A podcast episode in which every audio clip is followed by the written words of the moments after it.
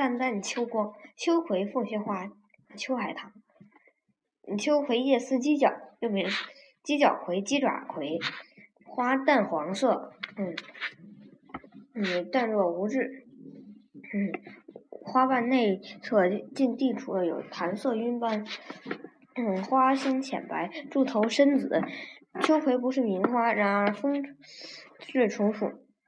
古人是说秋葵似女道士，我觉得很像，虽然我从未见过一个女道士。凤仙花有单瓣、复瓣，单瓣者多为水红色，复瓣者为深红、浅红、白色。复瓣者花似小牡丹，只是看不见花蕊、花谢，结小房如玉搔头。凤仙花极易活，籽儿熟后花房裂破，子时落在泥土砖缝里，第二天就能长出一颗一颗凤仙花，不凡栽种。嗯，凤仙花可染指甲，凤仙花捣烂少加烦，用嗯花叶包于指尖立一夜，第二天指甲就是成了浅浅的红颜色。北京人忌讳凤仙花为指甲花，现在大概没有用凤仙花染指甲的，除非偏远山区的女孩子。我们那里，嗯，秋海棠就一种矮矮的草本，开浅红色四瓣的花，中类黄色如花的花蕊如小绒球，像北京的银杏海棠那样硬杆大叶荷花品种是没有的。嗯嗯，我妈嗯就是生肺病后，嗯，移居在一间小屋中与家人隔离。死后，这间小屋就成了堆放她生前用家具。嗯，物品的储藏室，有时需取用这什么东西，我的继母就打开这间小屋，我也跟着一进去看过。这间小屋外面有一天井，靠墙有一个秋千、秋叶似的小花坛。嗯，花坛里开着一丛秋海棠，没有人管它，它自开自落。我没，我没，没有给我留下什么记忆。我记得只有两件事，一件是我父亲陪我们乘船到华阳去就医，把我带在身边。船棚里挂了好些船家自腌的大头菜，嗯，我一直记得这大头菜的气味。另一件便是这秋这丛秋海棠，我记得。这就是从秋海棠的时候，我母亲去世有两三年了，我并没有感伤情绪。不过看见这丛秋海棠，总会嗯想到母亲从前是嗯住在这里的。我家的花园里实在没有多少花，花园里有一座土山。这土山不知是怎么形成的，是一座长长的隆起的土丘，山上就有一棵龙爪槐。横枝横出可以倚卧。我常常带一块带筋的酱牛肉或者一块榨菜，半躺在横上看小说、读唐诗。山的东边有两棵碧桃，一红一白，春末开花极繁盛。山的正面却种了四棵香橼。我不知道我的祖父在开开远堆山时为什么要栽这样几棵树。这玩意儿就是居于淮南则为抵制的。嗯，质，嗯，这是嗯很结实的树，木质坚硬，树皮紧细光滑，叶片经冬不凋，深绿色，树枝有硬刺，春天开白色的花，花后结圆球形的果，秋后成熟，香，人不能吃，瓣儿极酸涩，很香，不过香的不好闻。凡花果之属有香气色。者都认为带点甜味才好，但是的香气却带有苦味儿，人很肯结，结树上累累的都是深绿色的果子。香橼算我家的特产，可以摘了送人，但似乎不受欢迎，没有什么用处，只好听着自己绿绿的挂在枝头。到了冬天，皮色变黄了，放在盘子里，摆在水仙花旁边，还有也还有点意思。也其实已经春节了。总之，香橼不是什么佳果。连皮晒干切片，就是中药里的止止咳。嗯，花园里有一块一颗木瓜，不过不大结。我们所玩的木瓜都是从水果摊上买来的，所谓玩就是放在一口袋里，不时取出来，塞在鼻子跟前闻。那时是较小。那里是较小的，没人在口袋里揣一个茶叶罐大小的木瓜的。木瓜的香味很好闻，屋子里放几个木瓜，用屋子顿时都是香的，使人心情恬静。我们那里的木瓜是不吃的，那东西这么那么硬，怎么吃呢？花兰切为小薄片，制为蜜饯。厦门是是什么都可以做蜜饯的，加了很多味道奇怪的药料。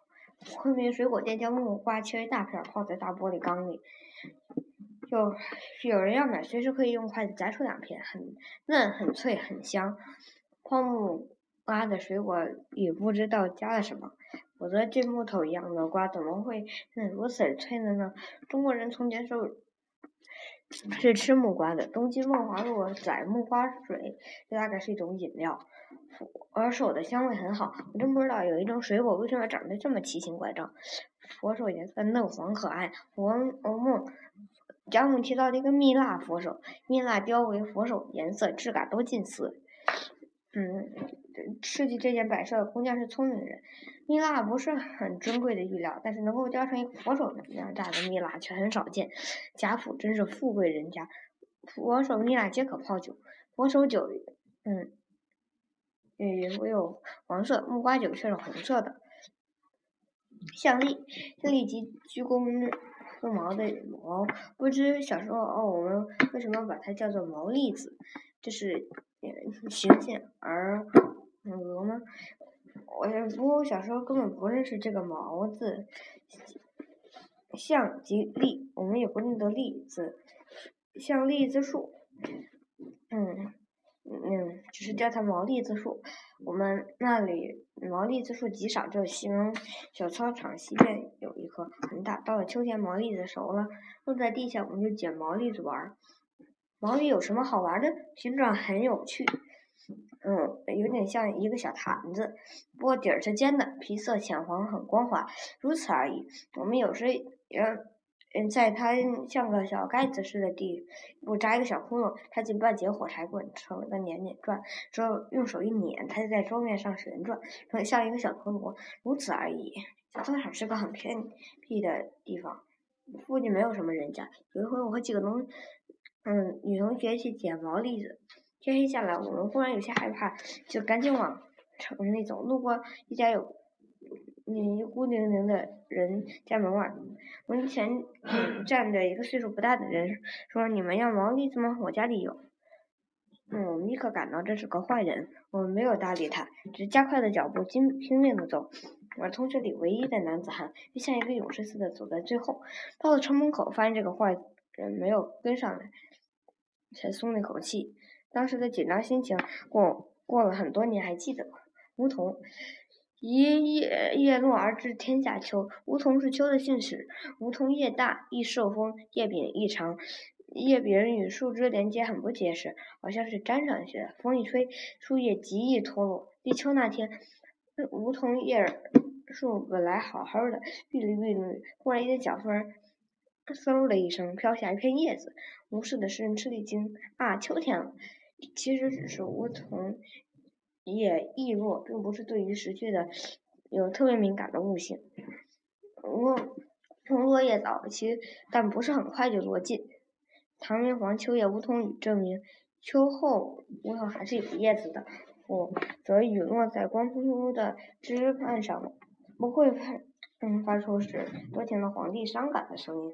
据我的印象，梧桐大批的落叶已是深秋，树叶也。干梧桐子成已熟，往往是一大风，第二天起来看，满地桐叶，树上一片也不剩了。